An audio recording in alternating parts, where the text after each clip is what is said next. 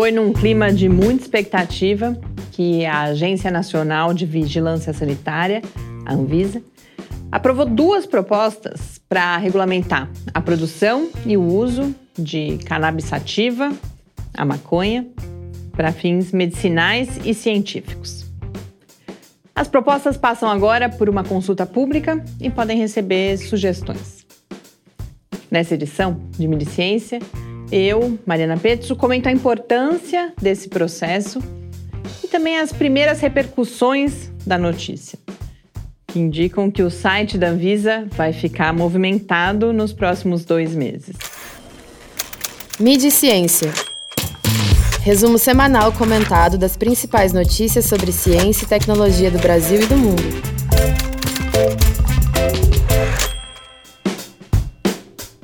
O grupo de pessoas e de entidades que foram aprovadas para falar na reunião da Anvisa sobre uso medicinal da maconha dá uma boa ideia dos interesses que estão envolvidos nessa questão.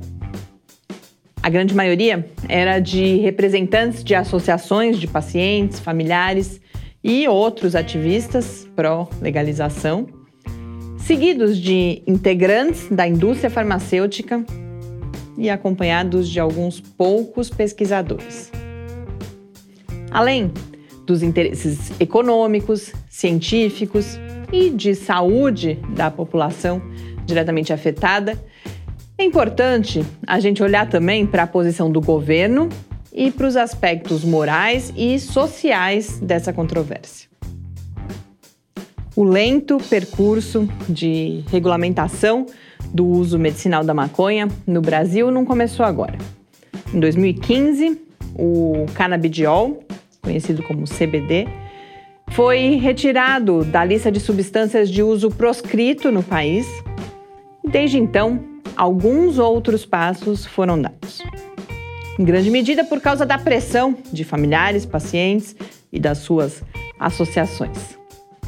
E na mídia nacional, boa parte do material que a gente encontra sobre esse tema é justamente de relatos de sucesso no uso de CBD ou THC ou do calvário até conseguir as substâncias.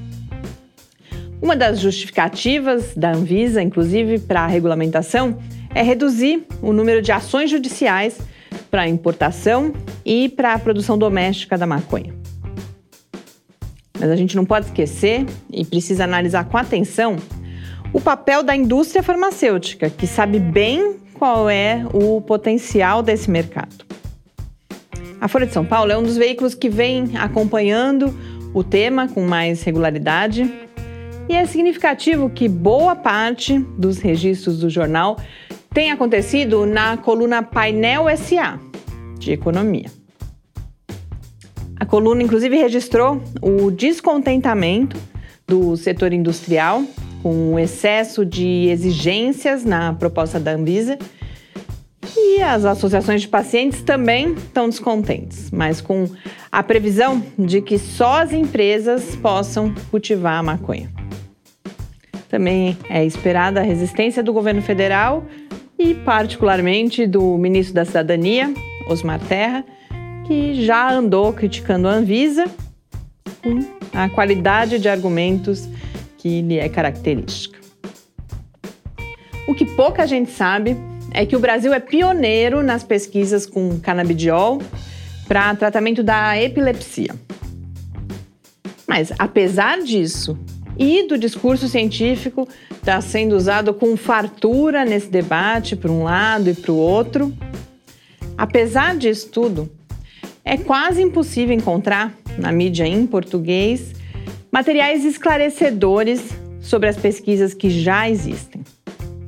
Mais uma vez, a imprensa reproduz a polarização e o maniqueísmo, apresentando esse debate nas vozes dos que combatem a erva do diabo e, de outro lado, dos maconheiros.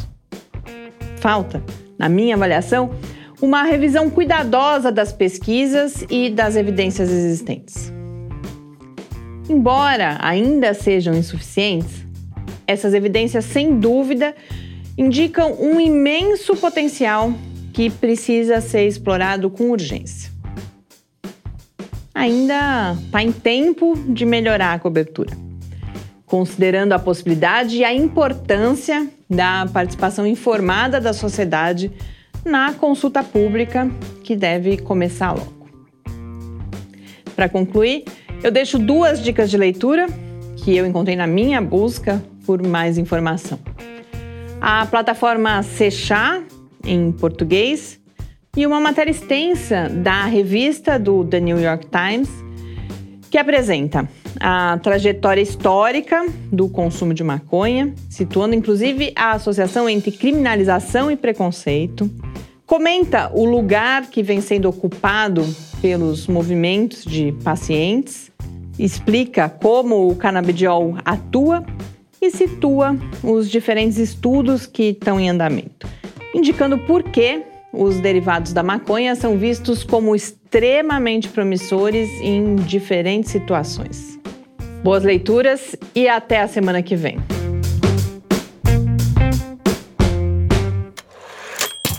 Mídia e Ciência, uma realização do Laboratório Aberto de Interatividade Lábio Fiscar.